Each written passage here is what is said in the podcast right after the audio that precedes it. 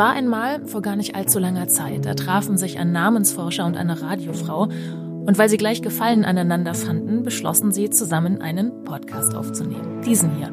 You name it, woher die Namen kamen. Geheiratet wird hier am Ende zwar nicht, gegen Hexen und Drachen kämpft ja auch keiner, glaube ich. Aber die beiden leben zumindest halbwegs vergnügt vor sich hin, ein bisschen wie im Märchen und darum geht es heute auch bei uns. Erstmal müssen wir aber noch mal einen Blick in die Realität werfen und da haben wir es leider immer noch mit Krieg zu tun. Und du, Jürgen, hast ja in der letzten Folge schon erzählt, dass du zusammen mit deiner Frau geflüchtete Menschen aus der Ukraine aufgenommen hast. Wie läuft denn das? Ja, wir haben einen Anbau und äh, als wir das gesehen haben, wie es ja jeden Tag wenn du Fernsehen guckst. Manchmal kann man es schon gar nicht mehr sehen, muss ich ehrlich sagen. Und es flüchten ja Millionen. Dann fragt man sich, äh, ob wir das nie was tun können. Und seit vorgestern haben wir eine Mutter, eine ukrainische Mutter mit zwei Söhnen bei uns. Das geht ganz gut, weil der kleine Anbau ist gesondert getrennt, hat Dusche und Küche und so. Ja, wir gewöhnen uns jetzt erstmal aneinander. Sie kommen aus Odessa Sie sprechen Russisch, das habe ich erwartet, weil in Odessa wird fast mehr Russisch als Ukrainisch gesprochen. Und äh, mein Russisch ist ziemlich eingerostet. Äh, wir behelfen uns ein bisschen mit Englisch. Die beiden Söhne, vor allem der Ältere, kann ganz gut Englisch. Ich kann nicht so gut, aber es geht so mit, äh, mit einigen äh, Brocken, kommen wir ganz gut klar. Ich bin jetzt gerade noch dabei, so die ganzen ähm, Formalitäten zu lösen. Wir waren gestern Anmeldung bei der Gemeinde und heute will ich mal mit dem Landkreis sprechen, mit der Ausländerbehörde, was wir noch alles machen müssen. Es kostet also ein bisschen Zeit, aber ich denke, diese Zeit ist gut investiert. Und wenn man heute die, so die Nachrichten hört, dann scheint es ja wirklich so zu sein, dass die russische Armee schwere Verluste hinnimmt. Und vielleicht, äh, Eva, bekommen wir doch noch mal irgendwann einen Frieden. Ja, das wäre zu wünschen. Ähm, kannst du erzählen, also gehen eure Gespräche so weit, dass du ein bisschen sagen kannst, was die so erzählen, was die erlebt haben? Sie waren wohl äh, sehr klug. Ich glaube, das kann man nicht anders sagen. Sie sind in Ruhe ausgereist von Odessa, also das ist im Süden der Ukraine. Noch sind die russischen Truppen davon entfernt. Gestern haben wir alles gelesen, dass 14 russische Kriegsschiffe sich auf in Richtung Odessa bewegen, weil das noch ein Zugang der Ukraine zum Schwarzen Meer ist durch den sie versorgt werden. Ähm, sie sind also in Ruhe äh, weggefahren. Ich habe es an einem kleinen Beispiel gemerkt. Sie haben Hausschuhe mit. Eva, ich glaube, das machst du nicht, wenn du überraschend wegziehst ne, und flüchtest. Ja. Also sie haben die, ihre, ihre Abreise, ihre Flucht genau geplant. Sie sind erst nach Bulgarien. Und durch meine eine Tochter, die dann Kontakt hatte zu einem Freund, der die kannte, die Schwester kannte, haben wir dann äh, gehört, dass die eben eine, eine Bleibe suchen. Ja, und da wir sowieso, äh, ich habe mich auch angemeldet bei so einer ähm, Internetplattform, wo man sich melden kann, wenn man Plätze zur Verfügung hat. Und da hatte ich mich schon gemeldet, jetzt haben wir die aufgenommen. Und äh, äh, ja, wir versuchen zu helfen, soweit das geht. Soweit jetzt der Exkurs in die Realität. Und jetzt äh, schauen wir aber in Märchen, weil wenn man liest, wenn man Märchen liest, ist das ja auch ein bisschen manchmal so eine kleine Flucht aus der Realität. Man kann die Welt kurz hinter sich lassen, aber Märchen lassen auch Rückschlüsse auf die Geschichte zu und das machen wir hier ja immer gerne in die Geschichte gucken.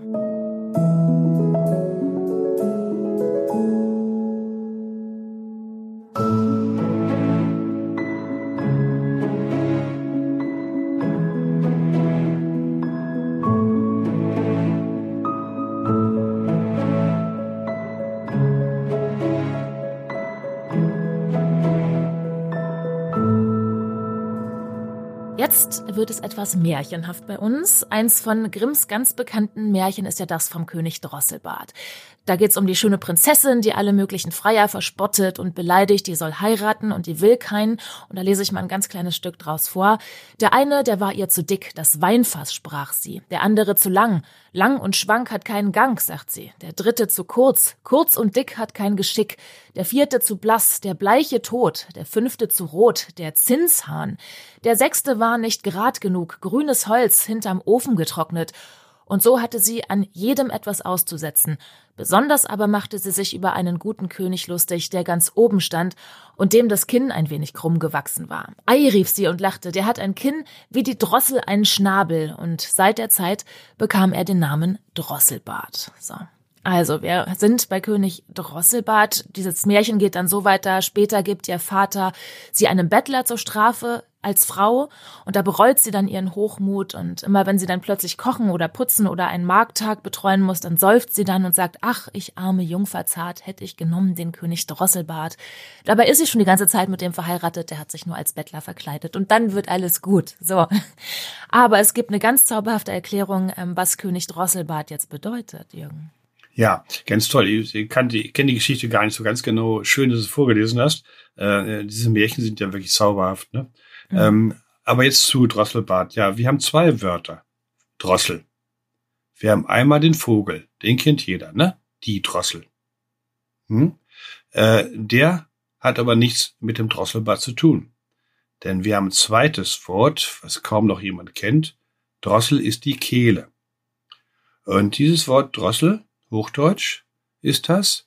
Das haben wir hier im Drosselbart, nämlich er hatte einen Bart an der Kehle. Also sein Bart wuchs etwas ungewöhnlich so den Hals hinunter. Der war nicht so sauber rasiert quasi. Äh, ich glaube, dagegen konnte er gar nichts machen, äh, sondern es war eben äh, eine Art Fehlbildung, ich weiß nicht, wie man das ausdrücken soll.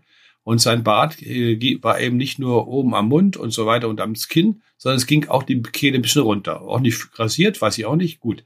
Äh, war ja früher auch vielleicht etwas schwierig. Das ist die Erklärung. Also, er hatte ein Bart an der Kehle, sagen wir es so. Wenn man jetzt sich die Drossel mal anguckt, das Bildchen, die hat ja auch so Punkte, und zwar ja. an der Kehle und dann die Brust runter bis zum Bauch. Also als ob die da so Bartstoppeln quasi die ganze Vorderseite runter hätte. Glaube ich dir gerne, aber von der Herkunft der Wörter her, Eva, die Drossel hat ja einen anderen Ursprung als Drossel die Kehle, auch wenn sie heute gleich klingen. Aber jetzt gibt's eben was Interessantes.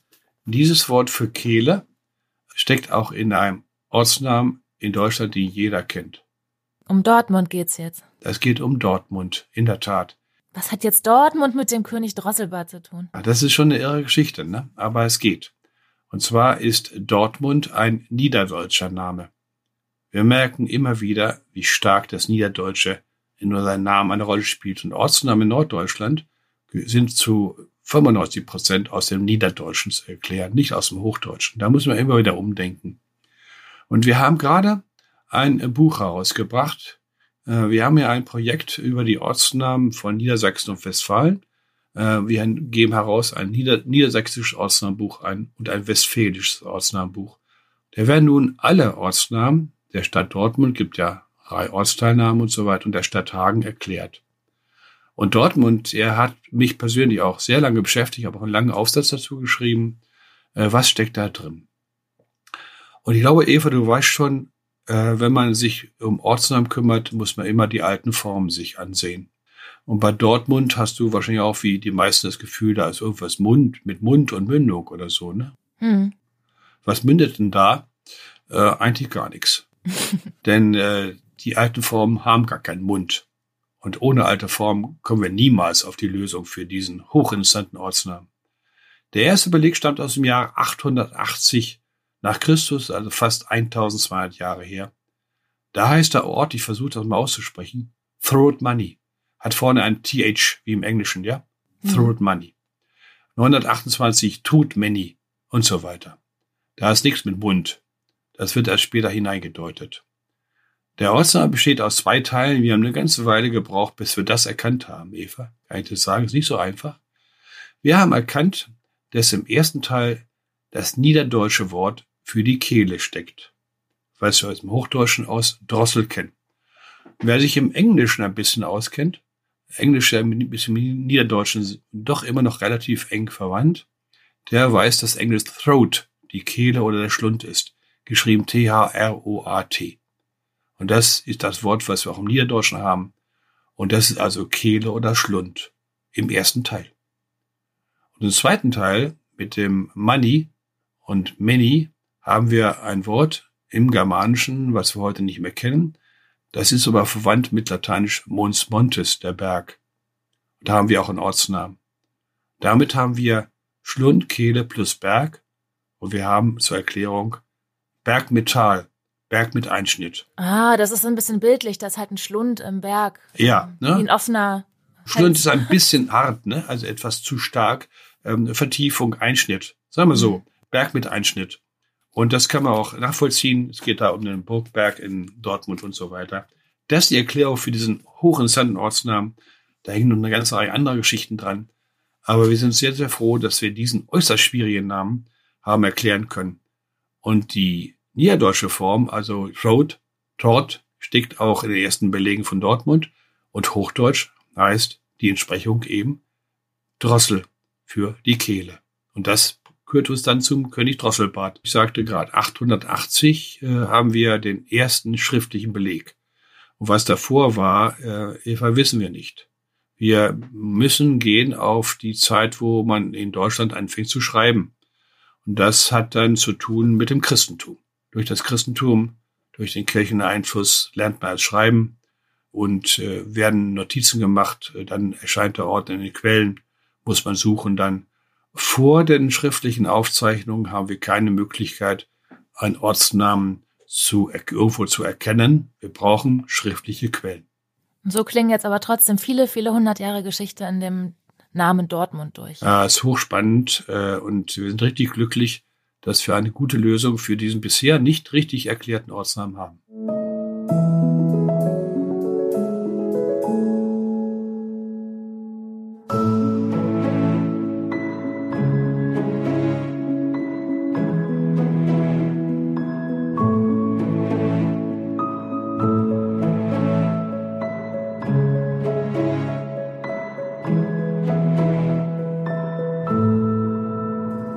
Ich will nochmal auf Märchen an sich zu sprechen kommen, denn daraus, wie Märchen erzählt werden, lassen sich auch wieder Rückschlüsse auf die Geschichte ziehen. Ja, ein typisches Motiv ist ja zum Beispiel in deutschen Märchen der Konflikt zwischen Stiefmutter und Waisenkind. Meistens sind sie beide sehr schön, wie bei Aschenputtel oder Schneewittchen. Und auch sonst sind die Tugenden der Prinzessinnen und Müllerstöchter, die es da so gibt in deutschen Märchen, hauptsächlich, dass sie von schöner Gestalt, gar lieblich anzusehen und dann auch noch fromm sind. Also hübsches Gesicht, schmale Taille, keine Widerworte, sowas in der Art. Ne? Ja, und was schließen wir daraus? Lieb und schön sein, das war für Frauen in unserem Kulturkreis schlicht eine Überlebensfrage. Die Frauen hatten ja gar kein Recht auf Eigentum, kein Erbrecht und ohne einen ja, reichen Prinzen oder Helden lange und glücklich zu leben, das war eigentlich ziemlich schwierig bis unmöglich. Also war eine Heirat der Lohn für die tugendhafte Frau und was dann nach der Hochzeit noch so passiert, das spielt dann überhaupt gar keine Rolle mehr. Hauptsache unter der Haube, dann ist man sicher. Ja. Bei ukrainischen Märchen ist das ein bisschen anders. Das gab nämlich früher in der Geschichte nach dem üblichen Recht das Mutterrecht. Also das heißt, das Erbe wurde über die mütterliche Linie weitergegeben und lief eben nur auf Seite der Frauen und der Ehemann konnte darauf gar keinen Anspruch erheben. Und diese Tradition, die gab es schon zu Urzeiten und hat sich dann bis in die Kosakenzeit fortgesetzt. Und das sieht man dann halt auch in den Märchen, denn viel wichtiger als Schönheit für die Heldin der ukrainischen Frau war der Fleiß. Und das spiegelt sich in den Märchen äh, dann auch wieder. Hast du mal eins gelesen, Jürgen? Ja, natürlich. Wer kennt nicht die Märchen der Brüder Grimm? Ich glaube, das meinst du jetzt. Aber ukrainische Märchen? Nein. Die habe ich nicht gelesen. Ich kann mich jedenfalls nicht erinnern. Ich glaube, du weißt da mehr drüber als ich. Erzähl weiter. Ich habe äh, tatsächlich, es gibt ein paar Helden, die nur in ukrainischen Märchen vorkommen. Das finde ich ganz zauberhaft. Da gibt es zum Beispiel den alten Kater Herr Koski ich weiß nicht, wie man spricht, schreibt mhm. sich K-O-Z-K-Y-J. Mhm. Ja, Kotzki. Kotzki sagen. Herr ja, Kotzki, okay. der alte Kater mhm. Herr Kotzki. Den hat sein Eigentümer in den Wald gebracht, damit er da sterben soll. Die Katze denkt aber gar nicht dran und bringt ihrerseits alle Waldtiere um den Verstand, um dann einen Pfifferling zur Frau zu nehmen. ich weiß gar nicht, ob sie selber dann noch Verstand hat. Ne? Einen Pfifferling geheiratet. So. Ein okay. anderer Charakter ist zu, süß, oder? ja, ist schön. Ähm, ich glaube, so ein Märchen haben wir in Deutschland nicht in der Art, ne? Hm? Nee, genau, das ist nämlich was typisch Ukrainisches. Und dann mhm. gibt's einen anderen Charakter, den wir so auch nicht haben, das ist die Oma Eisennase. Das ist mhm. die Mutter des Teufels, eine schreckliche Hexe mit einer eisernen Nase so lang, dass sie bis zum Boden ragt. Das ist halt also eine gruselige Figur aus ukrainischen Märchen. Und dann gibt's zum Beispiel noch den Stutenkopf. Der Stutenkopf, man erinnert sich vielleicht noch an dieses Fallada-Märchen, aber hier ist der Stutenkopf was Böses. Der hat die Fähigkeit zu fliegen und auch, der kann einen für Fleiß mit einem riesigen Schatz belohnen oder für Faulheit auffressen. Und hier merken wir wieder dieses Motiv, fleißig sein ist ganz wichtig. Faulheit wird bestraft, Fleiß wird belohnt. Ja, da denke ich natürlich an Frau Holle. Stimmt, ähm, mit der Pechmarie ne? und der Goldmarie. Ne? Das Motiv genau. haben wir dann auch in einem deutschen Märchen. Die waren doch zu faul, das Brot aus dem Ofen zu holen, glaube ich, wenn ich mich richtig erinnere. Ja, und die Äpfel so, wollte sie nicht pflücken und die mm, Betten wollte sie nicht richtig, schütteln. Richtig, ja? ja. Und dann ja. werden sie natürlich bestraft, ne? Natürlich. Ich denke, also fleißig, das spielt in deutschen Märchen auch eine gewisse Rolle. Stimmt. Man ist ja auch nicht immer Prinzessin, wenn man jetzt einfach eine Müllerstochter ist oder so. Ja. Mhm. Dann ähm, muss man das ja dem Ehemann auch behaglich machen, indem man schönes Essen kocht und äh, die Bude sauber hält oder sowas. Was vielleicht interessant ist, das weiß ich von meinem Chef und Lehrer, äh, der ist noch so zur Nazi-Zeit aufgewachsen und da waren Märchen nicht so ganz erwünscht, ja, äh, weil man das Gefühl hatte, sie äh, spiegeln nicht das wider, was wir von unseren jungen Menschen haben wollen. Also kernig und kräftig und zum Teil auch ein bisschen hart das ist ein Märchen ja eigentlich nicht gefragt. Und er sagt immer, die Märchen sollten damals äh, möglichst abgeschafft werden oder nicht beachtet werden. Das haben wir zum Teil äh, damals, das weiß ich noch, in der DDR ähnlich gehabt. Da waren Märchen auch nicht so ganz beliebt. Offenbar, weil die Träume, die wir so haben in Märchen, ähm, doch eine gewisse Rolle spielen. Man träumt davon, dass wenn man ein schlechtes Leben hat, so wie Aschenputtel, ne, dann träumt man vielleicht doch davon, ob das Leben nicht schöner sein könnte.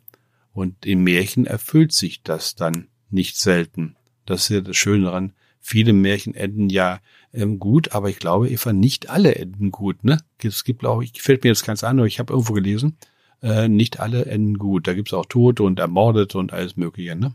Ja, ja, manchmal sterben die Menschen und wenn Kinder wegkommen und in der Drachenhöhle landen, dann sucht die auch oh, Ja, so, das ja. ist immer sehr mhm. interessant, wie ähm, wie wieder so lapidar über Verluste hinweggegangen wird. Ist das Kind im Wald, na ja, dann ist es weg, da kann man nichts machen. Ja, ja, ja, ja, natürlich, ja. Ähm, ähm, ich würde gerne, aber will die ja nicht vorgreifen, noch gerne auf die ähm, Brüder Grimm eingehen, die bei uns ja wohl eine ganz entscheidende Rolle beim Märchen spielen, ne? Ja, also die sind ja, das hatten wir schon in vorherigen Folgen mal angesprochen, die sind ja nicht nur diese Geschichtensammler äh, und als Märchensammler äh, wichtig, sondern die sind ja richtig äh, Sprachwissenschaftler, zumindest der Jakob Grimm. Absolut, ja, der Wilhelm auch. Das ist wirklich eine tolle Geschichte und ich, für uns Sprachwissenschaftler ist das viel wichtiger als das Märchensammeln. Man muss dazu sagen, dass die Brüder Grimm keine Märchen in dem Sinne erfunden oder so haben, sondern sie wurden ihnen erzählt. Sie kamen in Kontakt mit meist alten Menschen, die Märchen erzählen konnten. Und eine der wichtigsten Quellen war eine gewisse Dorothea Viehmann. Hast du den Namen schon mal gehört? Nee, habe ich nicht. Das ist eine der ganz großen Quellen, der wichtigsten Quellen für die Brüder Grimm gewesen. Das war eine geborene Katharina Dorothea Pierson. Und der Name äh, stammt aus äh, Frankreich. Sie war hugenottischer Abstammung, lebte in einem Bereich in Hessen, wo man es heute noch erkennen kann, das ist ein Bereich, in dem ein Fürst, ein, der einen Teilbereich von Hessen äh, in seinem Bereich hatte, ähm, der hat Hugenotten aufgenommen. Das können wir heute noch kennen, Bad Karlshafen. Wunderschön zu erkennen. Eine richtig französisch aussehende Siedlung. Wenn du da stehst, dann denkst du, du bist an einer französischen Stadt. Das ist richtig so aufgebaut. Schau mal auf Fotos, da siehst du das. Also, diese Katharina Dorothea Pearson hat viele Märchen erzählt, gibt es eine ganze Reihe davon.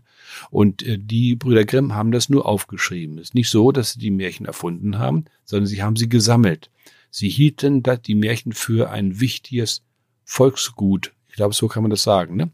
Ich habe übrigens gelesen, da darf ich das mal kurz einwerfen, ja, dass ähm, früher Märchen auch Geschichten von Erwachsenen für Erwachsene waren. Ja, durchaus. Die man sich weitererzählt hat. Es gab ja viele Tätigkeiten, wo man lange etwas machen musste, so ähm, Spinnen oder äh, Flachs äh, sortieren und ähm, Korn dreschen und so.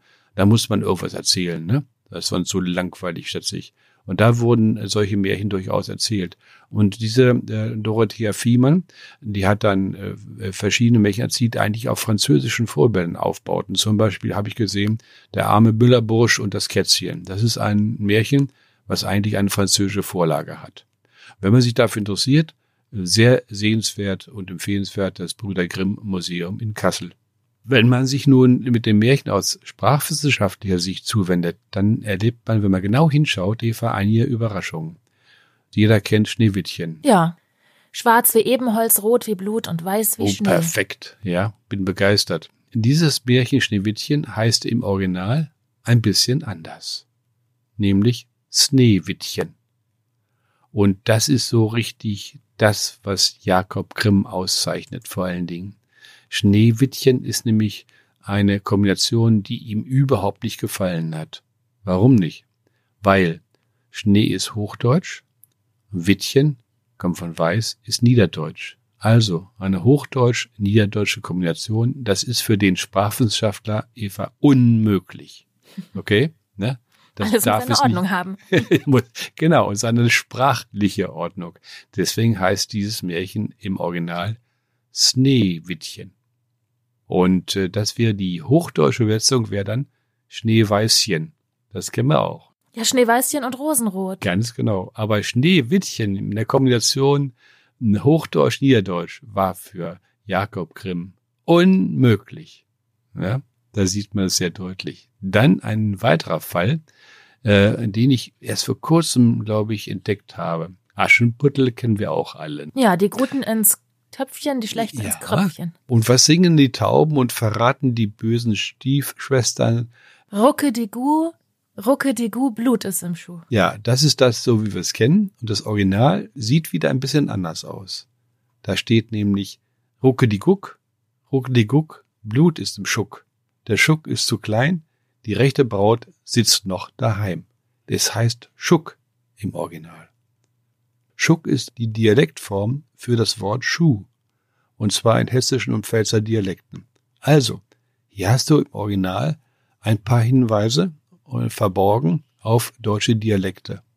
Und deswegen haben die Brüder Grimm das ganz klar äh, so geschrieben. Das war für sie wichtig. Hier ist ein Dialektwort Schuck und Schuh ist erst ähm, als später hinzugedeutet, wird umgedeutet oder du hast eine Anmerkung. Schuck ist Schuh. Also die, Gebrü die Brüder Grimm haben das als ähm, im Dialekt oder nicht im Dialekt aufgeschrieben? Ja, sie haben es wo gehört, ne? Von äh, jemandem, ne? Sie haben äh, diesen diesen Spruch so gehört. Äh, Blut ist im Schuck. Und dann haben sie es natürlich so aufgenommen. Mhm. Überhaupt, äh, Jakob Grimme ist ein äußerst wichtiger Mensch für die Sprachwissenschaft. Ähm, er gilt zusammen mit seinem Bruder Wilhelm als Begründer der germanistischen Sprachwissenschaft und der deutschen Philologie. Seine wichtigsten Werke sind Deutsche Grammatik, mehrere Bände. Das ist eigentlich, Eva, der Titel ist eigentlich falsch. Es ist eigentlich eine germanische Grammatik. Ähm, Jakob Grimm war Sprachvergleicher und er wusste natürlich ganz genau, dass das Deutsche mit den zum Beispiel skandinavischen Sprachen verwandt ist, mit dem Englischen, mit dem Niederländischen, Niederländischen und so weiter. Deswegen ist der Titel Deutsche Grammatik eigentlich, und denen zum Beispiel hören das gar nicht gerne, ist eigentlich eine germanische Grammatik. Und deutsche Grammatik, naja, da rüft man so ein bisschen die Nase außerhalb von Deutschland. Dann hat er geschrieben, ganz wichtig, Geschichte der deutschen Sprache, deutsche Rechtsaltertümer und ein Werk, was heute noch unvergleichlich ist. Sie haben nur die ersten drei oder vier Bände zusammen geschafft noch mit seinem Bruder Wilhelm. Deutsches Wörterbuch. Findest du heute online verfügbar im Internet und äh, ist dann äh, im, fünf, im fünften Band gibt es ein Vorwort von Jakob Grimm, ein überaus trauriger und bewegender Text, denn sein Bruder Wilhelm ist gestorben. Und der muss nun ähm, die, die Arbeit an diesem deutschen Wörterbuch alleine machen. Ähm, man erzählt, sie haben jahrelang in Berlin dran gearbeitet. Sie waren so vertieft in ihre Arbeit am deutschen Wörterbuch, dass sie die Arbeit nur unterbrochen haben für die Mahlzeiten und für einen kurzen Spaziergang, um ein bisschen frische Luft zu bekommen. Sonst haben sie, man kann fast sagen, Tag und Nacht an diesem Wörterbuch gearbeitet. Das Wörterbuch haben die beiden nicht fertiggestellt. Im fünften Band, glaube ich, war der letzte, wo eine mitgearbeitet hat. Das wurde dann von den Akademien in Göttingen und Berlin weitergeführt. Und heute gibt es eine Neuauflage für die ersten fünf oder sechs Buchstaben. Das Ganze ist noch eine Arbeit. Aber der Text der ersten Ausgabe findet sich ähm, in, im Internet, wie gesagt.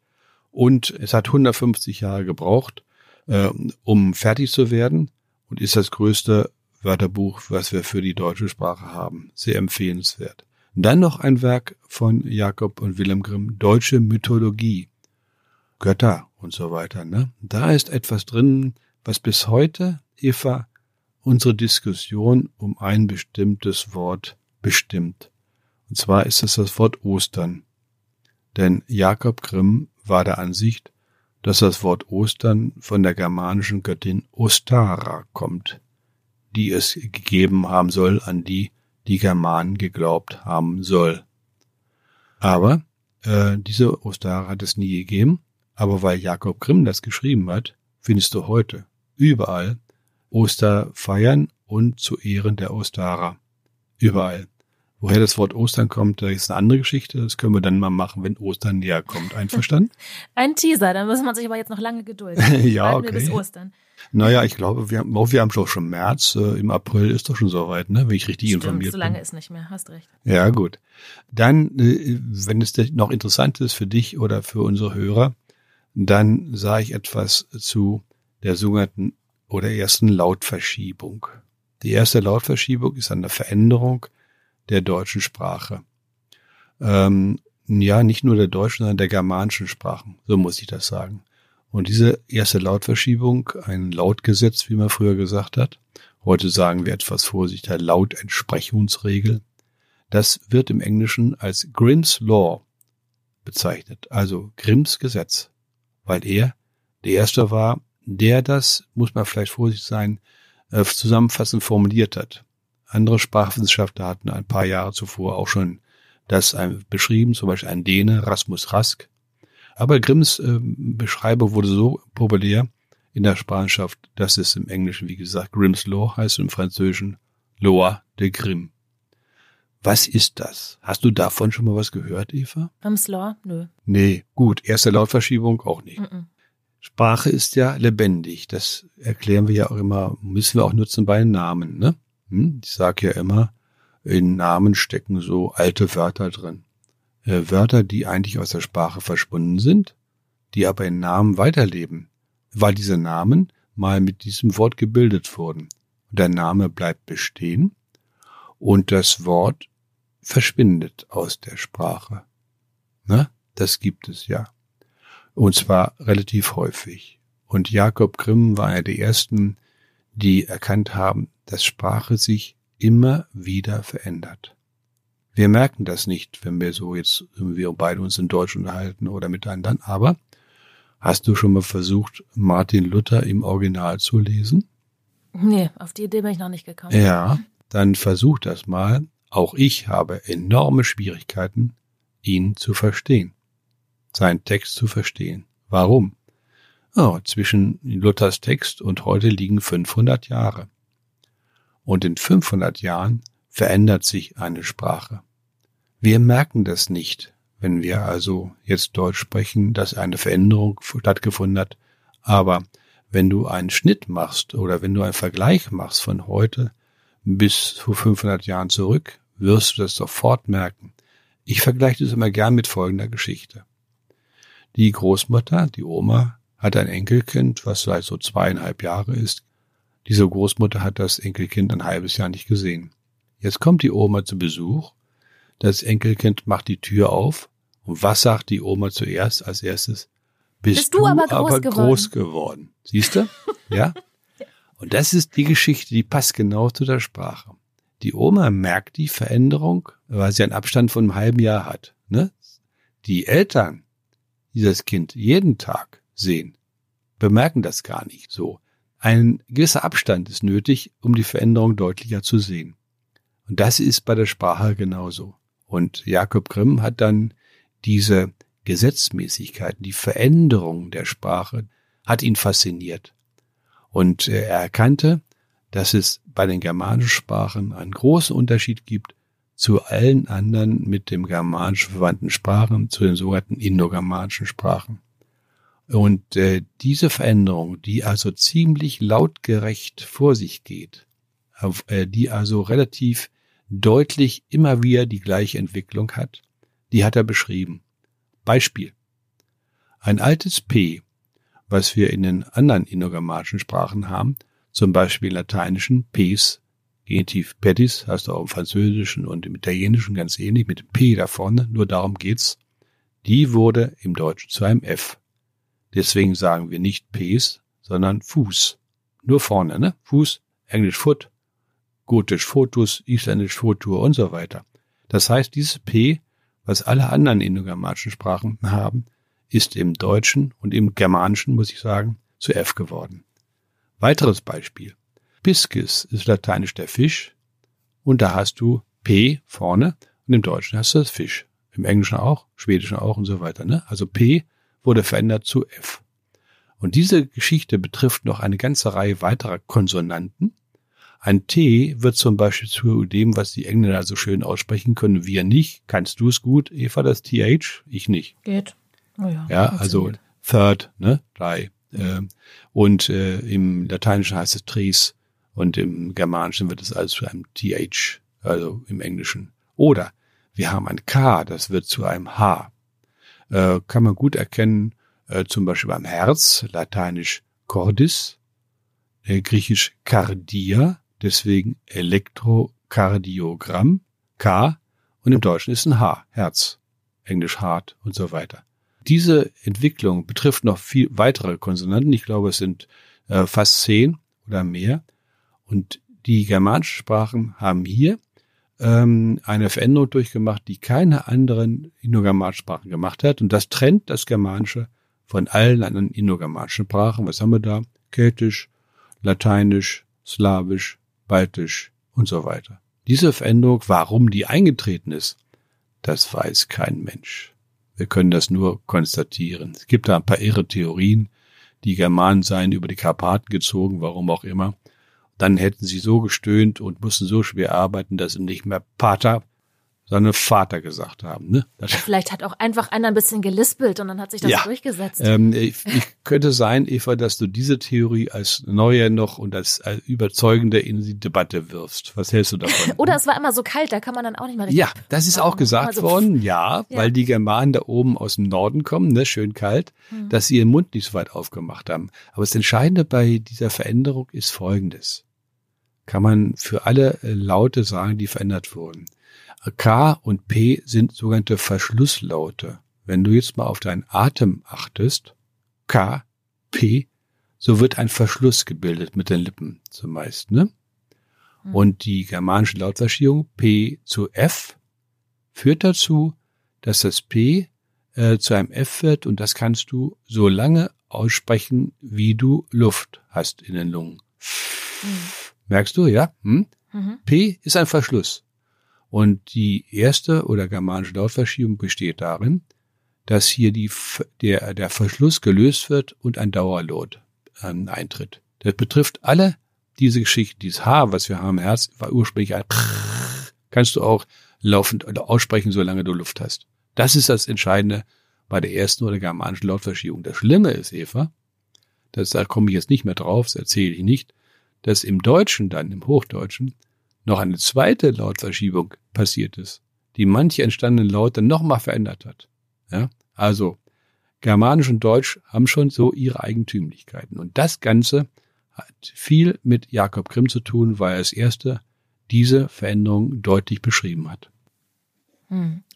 Was mir äh, an den Märchen auch noch aufgefallen ist, wir haben doch mal äh, darüber gesprochen, über die hohe Kindersterblichkeit früher und dass dann da Heiligennamen vergeben worden sind. Ja. Um dafür zu sorgen, dass dann dieses Kind wenigstens am Leben bleibt, das, weil wie fehlt auch immer. Und ich bilde mir ein, dass man dieses Motiv in deutschen Märchen auch äh, findet. Ja. Dass, äh, wenn man an Rumpelstilzchen zum ja. Beispiel denkt, ja. ja der, dass, ähm, dass die Königin ihr Kind weggeben muss. Ja. War das bei Dornröschen nicht auch so, dass Kinder versprochen werden, dass, also man, erst kriegt man lange keins und wenn man eins hat, dann kommt schon einer und will es haben, irgendein Teufel. Ja, du hast vollkommen recht. Ich muss es auch immer wieder, immer wieder sagen, weil wir in deutschen Familien haben sehr viele Heiligennamen drin haben. Ne? Äh, Martin oder Michael sind alles Namen von christlichen Heiligen. Und ich sage es immer so, äh, ein Ehepaar hat fünf Kinder bekommen und vier davon sind gestorben. Jetzt bekommen sie ein sechstes Kind und äh, sie überlegen, was machen wir bei der Taufe? Greifen sie zu einem Heiligennamen und hoffen, dass der Heilige das Leben dieses Kindes beschützen möge. Das steckt dahinter eigentlich eine ziemlich traurige Geschichte. Und deswegen haben, so, haben wir so viele Familiennamen, die auf Heiligen, auf christliche Heiligennamen zurückgehen. Naja, genau, nicht nur äh, Familiennamen, sondern eben auch Märchen, also überlieferte richtig, Geschichten. Richtig, ja. Die auch dieses, diese ja, traurige Thematik aufgreifen. Genau. Äh, lass mich noch einen kurzen Abschnitt ganz kurz zu Jakob Grimm sagen. Ich habe davon gesprochen, dass Sprachen sich ständig verändern. Und äh, das fiel mir wieder ein, als ich, das ist schon Jahre her, Jahrzehnte, auf dem Geburtstagstisch eines Bekannten in Lübeck fand ich ein Buch von Erich van Deniken. Erich van Deniken war der Ansicht, dass äh, die Engel und äh, alles, was damit zu tun hat, im Grunde ähm, Astronauten oder Wesen von anderen Sternen waren. Und er hatte dann auch Spuren in der Landschaft äh, in, in, auf, auf, der Welt äh, äh, festgestellt. Und er fand dann heraus, das habe ich zufällig in einem Buch, ich habe einmal durchgeblättert gelesen, dass er verblüffende Übereinstimmungen zwischen zwei Sprachgruppen gesehen hat, die wirklich nichts miteinander zu tun haben können heute, nämlich finno-ugrische Dialekte an der Wolga. Wir haben darüber gesprochen, glaube ich, in unserem Podcast, dass wir finno-ugristische Wörter und Sprachen in, im Russischen haben. Und äh, Inka-Dialekten, also an der Wolga und Südamerika. Ist ein bisschen weit auseinander, ne? Und da fand er in den Sprachen Gemeinsamkeiten, verblüffende Übereinstimmungen. Und sagte, da haben wir Spuren von diesen Außerirdischen Jetzt kommt das, was den Sprachwissenschaftler, ähm, was er weiß und warum das nicht stimmen kann. Da wir vorhin darüber gesprochen haben, dass Sprachen sich ständig verändern, bedeutet das, wenn, dass wir, wenn wir zwei Sprachen finden, die heute sich ähnlich sind, dass diese auf Zufall beruhen müssen. Denn Sprachen verändern sich und entfernen sich eigentlich immer weiter voneinander weg. Sie haben keine Gemeinsamkeiten mehr, sondern die Gemeinsamkeiten werden im Laufe der Geschichte immer weniger. Wenn du jetzt also jemanden hast, der sagt, oh, ich habe da Gemeinsamkeiten zwischen den äh, Deutschen und den Japanischen gefunden, das gibt es immer wieder, dann sind das Zufälle, aber haben nichts damit zu tun, dass sie etwa auf einer gemeinsamen Quelle beruhen. Das ist ganz wichtig. Also, wenn du Sprachen hast, die aus einer gemeinsamen Quelle kommen, wie das Germanische, dann müssen sie heute unterschiedlich sein. Das wollte ich gerne noch sagen und das hat auch wieder was mit Jakob Grimm und seiner Beschäftigung mit Sprachen zu tun. Sprachen verändern sich ständig, aber wir merken es nicht. Aber wir merken, wir sind für heute am Ende dieser Folge angekommen. Das war's für heute. Ein kleiner Exkurs in die Märchenwelt und in die Sprachwissenschaft, die sich auch irgendwie in der Märchenwelt bewegt hat durch die Brüder Grimm. Wir hören uns nächste Woche wieder. Bis dahin. Sehr gern, Eva. Mach's gut. Bis dann.